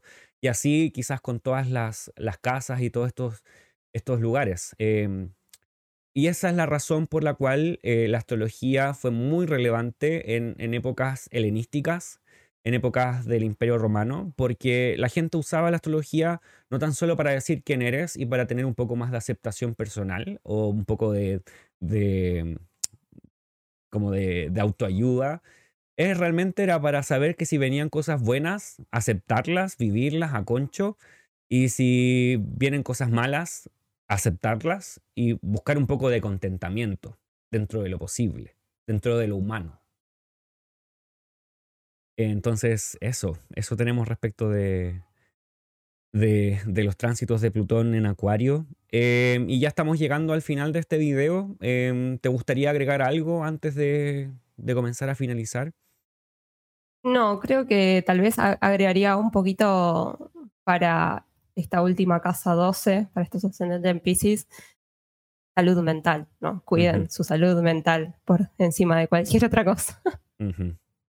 Quizás ver los medios para poder sí o sí obtener salud mental. Sí. Eh, bueno, y me gustaría que compartieras qué estás haciendo ahora, si, si los proyectos que tienes ahora, si quieres hablar acerca de eso. Ok, en este momento estoy por arrancar un curso de tarot, todavía está abierto para cualquiera que quiera sumarse, las clases igual van a quedar grabadas para que las puedan volver a ver. Eh, Sigo compartiendo sobre astrología en No Culpes a Mercurio, así que si me quieren encontrar por ahí, chusmear un poco lo que hago, van a ir viendo. También hago diseños porque soy diseñadora, así que hago cuadros, arte de cartas natales y demás, que también pueden encontrarlas por la página. Nada, quiero agradecerte por invitarme al espacio y por, dejarme, me parece que estuvo súper bueno todo lo que pudimos como proporcionar de información y que fue muy variado. Eh, aquí en la, descripción del video va a quedar toda la información de, Alma, eh, de No Culpes a Mercurio en Instagram, su página web, para que la puedas ir a conocer, puedas eh, ver su trabajo. Su trabajo de arte y astrología es, precioso, así que no se lo pierdan. y también te agradezco a ti por, por aceptar la invitación. Y en mi caso, también prontamente, hacia el 14 de marzo, tentativamente, vamos a comenzar el curso de introducción a la astrología eh, desde su base tradicional helenística. Entonces, todos los que estén interesados, si tienes ganas de estudiar astrología a partir de ahora, eh, sería, bueno, te dejo allí, eh, va a quedar en la descripción de aquí el video toda la información necesaria para que puedas contactarme. Y bueno, ambos ofrecemos lecturas y consultas em, de astrología, cartas natales y todo eso, así que están las dos opciones también para que puedas contactarnos y conocer más acerca de tu, de tu carta natal, predicciones y todo eso. Así que muchas gracias y hasta acá estamos. Nos vemos en, un próximo, en una próxima oportunidad. Chao, chao. Chao.